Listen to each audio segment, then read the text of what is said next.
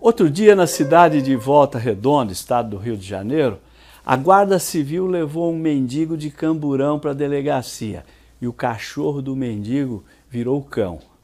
Saiu correndo atrás do camburão, latindo sem parar, indignado com a remoção compulsória do seu dono. Correu atrás da viatura que nem doido, esbravejando. Fez que fez até que os guardas tiveram de parar o veículo para atendê-lo quando o guarda desceu e abriu a porta traseira do camburão, o cachorro não quis nem saber se o pato é macho. Pulou dentro do chiqueirinho junto com o dono e seguiram todos para a delegacia de polícia. Foi tudo filmado por um policial que seguia numa outra viatura logo atrás e ficou impressionado com a cena que viu. Está na internet, no portal da TV Rio Sul. Vale a pena ver a valentia do vira-lata. Certeza que o policial que filmou tem lá também o seu cãozinho em casa, viu? Creio que quando o bicho saltou, resoluto e cheio de coragem, para dentro do camburão, foi um alívio para o mendigo. Primeiro, porque a presença do cachorro ali era uma garantia de que já não estaria sozinho naquela parada.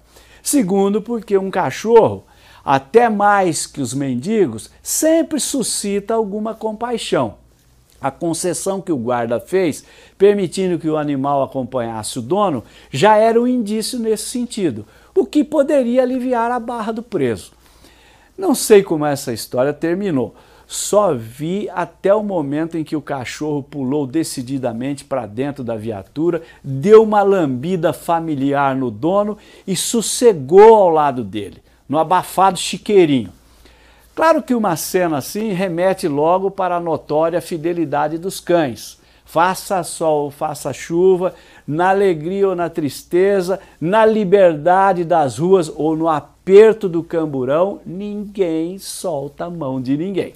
De qualquer forma, a atitude daquele vira-lata não deixa de ser um bom exemplo de resistência nestes tempos sombrios de coturnos, camburões e milícias. Mas, para além da fidelidade canina, não sei se o cachorro teria percebido que seu dono estava sendo vítima de uma ilegalidade Muita gente diz que os cães conseguem perceber, até mesmo antes dos médicos, quando o dono tem alguma doença incubada, que ainda não se manifestou.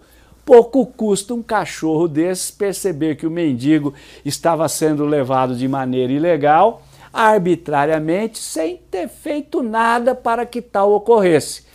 Ficar na rua não é crime, o cachorro sabe. No mínimo, ele achou esquisita aquela ação dos guardas não estava de acordo com a normalidade da rotina deles, cachorro e mendigo. Era um fato excepcional. E se esse fato estava fora da normalidade, possivelmente estava também fora da norma, portanto, fora da lei. E estava mesmo. Não existe a famosa prisão para averiguação. Nunca existiu. Isso foi inventado pelos militares no tempo da ditadura para perseguir os adversários políticos. Passou a ditadura e essa prática policial permaneceu fora da lei, mas é uma prática que todo mundo tolera. Alguns até aplaudem, ainda mais quando o averiguado é só um mendigo e nada mais. Muita gente concorda com esse tipo de entre aspas, limpeza de ruas e praças. É a tal da higienização social que tem sua origem lá nos primórdios da República, virada do século XIX para o XX. O cachorro de volta redonda não concorda. Latia tanto ao redor da viatura que dava até para entender o que dizia. E parecia ser o seguinte: por que vocês estão levando meu dono? Parem com isso. Para ele, a atitude dos guardas não estava conforme a ordem natural das coisas. Onde é que já se viu interromper bruscamente os compromissos diários de um mendigo? Devia pensar o cachorro. A justificativa você até pode imaginar é sempre a mesma. Precisavam fichar o morador de rua para saber quem ele era, de onde vinha e o que pretendia da vida. Mas o cachorro não quis nem saber. Se a finalidade da condução era essa, puramente administrativa, por que levar o mendigo logo para a delegacia de polícia, para onde são levados os criminosos? Só faltou o animal dizer que no Brasil as questões sociais são sempre tratadas como caso de polícia, como já disse certa vez o presidente Washington Luiz. Mas o cãozinho falava coisas piores, arreganhando os dentes para os métodos autoritários dos milicianos municipais. Isso não é coisa que se faça, seus fascistas, parecia dizer ele. Cadê a Constituição? Os animais agora estão mais conscientes de seus direitos.